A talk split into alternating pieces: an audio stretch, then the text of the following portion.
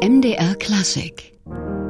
Die Bach-Kantate mit Maul und Schrammeck. Neujahrsfest und Fest der Beschneidung und Namensgebung Christi, 1. Januar.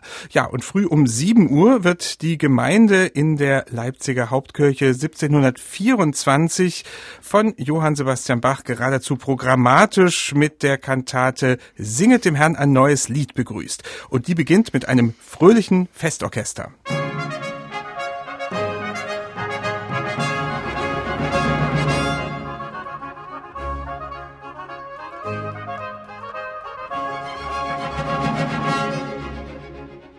Ja, Pauken und Trompeten spielen da auf und noch viele weitere Instrumente. Das sage ich jetzt so, aber ob das damals wirklich so geklungen hat, das ist gar nicht klar, Michael, denn diese Neujahrskantate von Bach, die ist nur unvollständig überliefert, zumindest der Eingangschor. Das stimmt, Bernhard. Man muss sagen, bei der Überlieferung dieser Kantate war buchstäblich der Wurm drin. Es hat sich eine Partitur erhalten, allerdings unvollständig. Die geht erst beim dritten Satz los. Und auch da hat Bach ein bisschen mit Informationen gespart. Zwar ist der Notentext da relativ komplett, aber zum Beispiel hat Bach bei vielen der Sätze gar nicht angegeben, für welche Instrumente sie gedacht sind. Also das ein Rätsel. Zum anderen ist es so, wir haben Originalstimmen, aber eben nur die für die Sänger und für die Violinen. Anhand dessen kann man eben Satz 1 und 2 schon erstmal ein Gerüst erstellen, aber jetzt ist halt die Frage, was hat dann alles noch zusätzlich mitgespielt? Und wenn wir uns den Text anschauen des Eingangschors, da werden ja regelrecht Paukenschall und Trompetenklang gefordert. Also können wir davon ausgehen, dass sie alle schon mitgemacht haben. Aber es ist jetzt eine Herausforderung an Bach-Forscher, an Bach-Enthusiasten, diesen Eingangschor dann doch vollständig zum Klingen zu bringen, also die verloren gegangenen Stimmen zu rekonstruieren. Und man kann das bei den Varianten, die wir heute so kennen, sofort bemerken, es gelingt prächtig, weil die Substanz einfach irre, irre gut ist.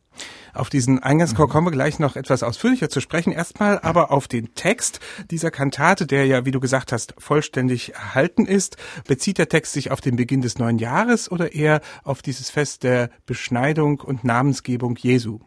Also der Eingangschor ganz klar auf den Beginn des neuen Jahres. Es wird da der Standardpsalm rausgeholt, Psalm 149, Vers 1. Es singe dem Herrn ein neues Lied. Die Gemeine der Heiligen soll ihn loben. Und wir alle wissen, Bach hat diesen Psalm ja nicht nur einmal vertont, noch viel berühmter. Neben der Kantate ist die Motette Singe dem Herrn ein neues Lied. Auch das Stück wahrscheinlich für den Neujahrstag entstanden. Hier allerdings eben kompiliert mit dem anderen berühmten Lobpsalm, also Psalm 150, der direkt folgende in der Bibel. Bibel, Vers 4 und Vers 6, lobet ihn mit Pauken und Reigen, lobet ihn mit Saiten und Pfeifen, alles was Odem hat, lobet den Herrn. Also da wird im Grunde im Text herausgefordert, Pleno Choro, volles Orchester, satter Sound. Ein gefundenes Fressen für einen Komponisten. Absolut. Aber dann kommt noch etwas dazu in diesem Eingangschor an Text. Ja, und Bach webt hinein, und zwar immer, wenn die einzelnen Abschnitte zu Ende gehen, das berühmte Herrgott, ich loben wir von Martin Luther, also das deutsche Te Deum Laudamus. Und hier in dem Fall wird es gesungen, um letztlich das neue Jahr gut beginnen zu lassen und natürlich auch für ein vollendetes altes Jahr Gott Dank zu sagen. Wie geht's dann weiter in dem Text? Bleibt man an diesem Neujahrsanlass dran? Also unmittelbar danach schon. Da gibt's ja diese wunderbare Passage, wo tatsächlich das Herrgott dich loben wir nochmal zeilenweise durchgeführt wird vom Chor, jetzt schlicht vierstimmig, aber unterbrochen von Rezitativpassagen, für jede Tonlage. Und das sind eigentlich nichts anderes als so eingeschaltete Fürbitten. Wir machen das ja heute noch im Gottesdienst. Wir lesen unsere Fürbitten und singen dazwischen eine Choralzeile oder eine bestimmte Melodie. Das ist hier ganz genauso. Es wird auch sehr schön eben darum gebeten, das ganze Land, unsere Werte Stadt vor Teuerung, Pestilenz und Krieg zu behüten. Wie wichtig. Also, wie ja. wichtig, das wissen wir heute wieder. Also sagen wir mal so, der erste Teil der Kantate stellt wirklich diesen Beginn des neuen Kirchenjahres in den Vordergrund. Und dann gelingt es dem Textdichter aber ziemlich clever, dann doch noch Bezug auf das Fest Jesu Beschneidung, Namensgebung überzuleiten. Und das passiert im vorletzten Stück dem Duett für Tenor und Bass. Jesus soll mein Alles sein. Das ist eine sechszeilige Dichtung und jede Zeile beginnt mit dem Wort Jesus. Jesus soll mein Alles sein, Jesus soll mein Anfang bleiben, Jesus ist mein Freudenschein, Jesus will ich mich verschreiben, Jesus hilft mir durch sein Blut, Jesus macht mein Ende gut. Und das sind natürlich wirklich genügend Anspielungen auf die Namensgebung und letztlich auch auf die Beschneidung. Also hat der Textdichter da alles ineinander gepackt. Wissen wir denn irgendwas über den Textdichter? Eine Frage, die ich Nein. dir immer sehr gern stelle. Nein, Bernhard, und ich muss wieder sagen, das größte Rätsel der Bachforschung, wer ist Mr. X? Also es gab wahrscheinlich viele Mr. X, aber gerade in diesem ersten Leipziger Jahrgang haben wir keinen blassen Schimmer, wer die Textdichter gewesen sind, die der Bach zur Seite standen. Man kann spekulieren, war es irgendein eifriger Theologiestudent, das ist, denke ich, das Profil, was am wahrscheinlichsten ist. Es werden wohl nicht die bekannten Leipziger Pfarrer gewesen sein. Da müsste man davon ausgehen, dass irgendwie das mal bekannt geworden wäre, dass von denen die Verse stammen. Nein, wir tappen da völlig im Dunkeln.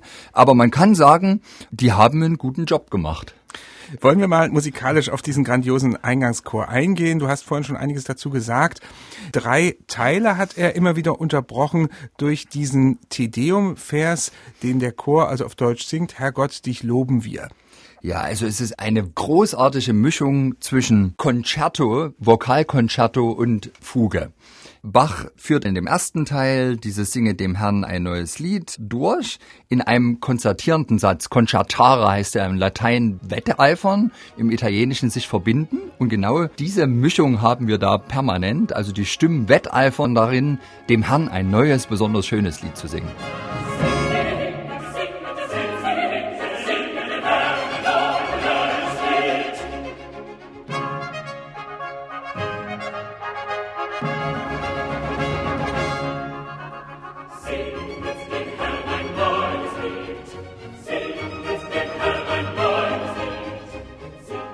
Und dann ist der erste große staunende Moment, wenn plötzlich dieses Herrgott, ich loben wir da hineinkommt. Und zwar im krassen Gegensatz, in einem großen Unisono.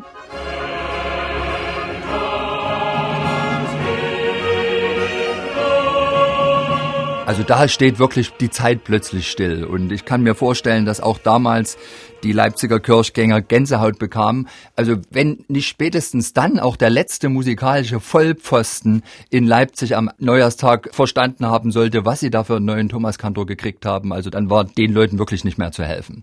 Und dann ganz organisch führt dann Bach eben diesen Vers ein. Alles, was Odem hat, lobet den Herrn in einer wunderbar gesanglichen Chorfuge.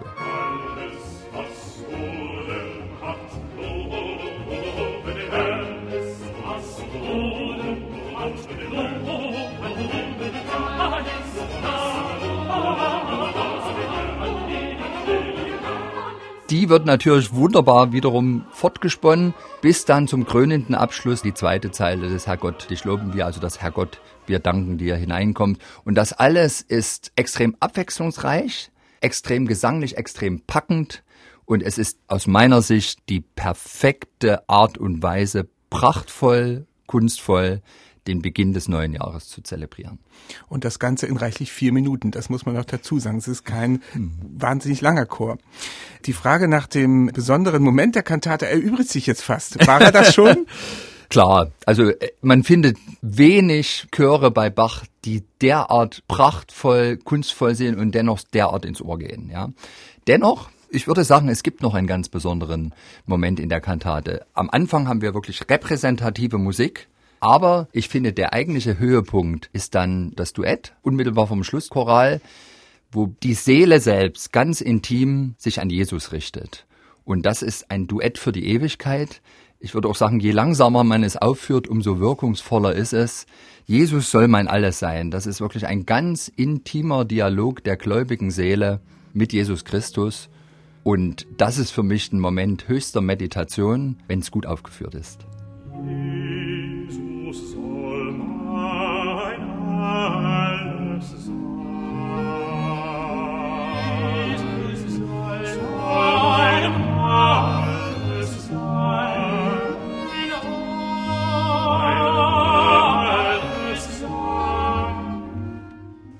Sehr anrührendes Duett hier und dann zum Schlusschoral, den müssen wir ganz kurz noch erwähnen. Da kehrt Bach nochmal zum Festorchester des Auftakts zurück. Genau, da wird's wieder repräsentativ. Jesu nun sei gepreiset von Johann Hermann, ganz berühmter Choral, der natürlich perfekt ans Ende dieser Kantate passt. Hier will man regelrecht einstimmen, aber Achtung, immer wenn es bei Bach ganz prächtig zugeht, schaltet er dann immer an den einzelnen Zeilenenden ein instrumentales Zwischenspiel ein. Und da kracht's nochmal gewaltig, also da treten die drei Trompeten und der komplette Bläsersatz nochmal mit an. Also Achtung beim Mitsingen am Zeilenende erstmal abwarten, wie Bach überleitet zur nächsten Zeile. Mit anderen Worten, wer also früh um sieben am Neujahrstag müde war, war es am Schluss dieses Gottesdienstes ganz sicher nicht mehr. Da wette ich drauf. Und jetzt hören wir diese Kantate Singet dem Herrn ein neues Lied, Werkverzeichnis 190 von Johann Sebastian Bach, und zwar in einer Aufnahme mit Daniel Taylor Alt, James Gilchrist Tenor und Peter Harvey Bass. Außerdem hören Sie The Monteverdi Choir und The English Baroque Soloists unter Leitung von John Elliott Gardiner.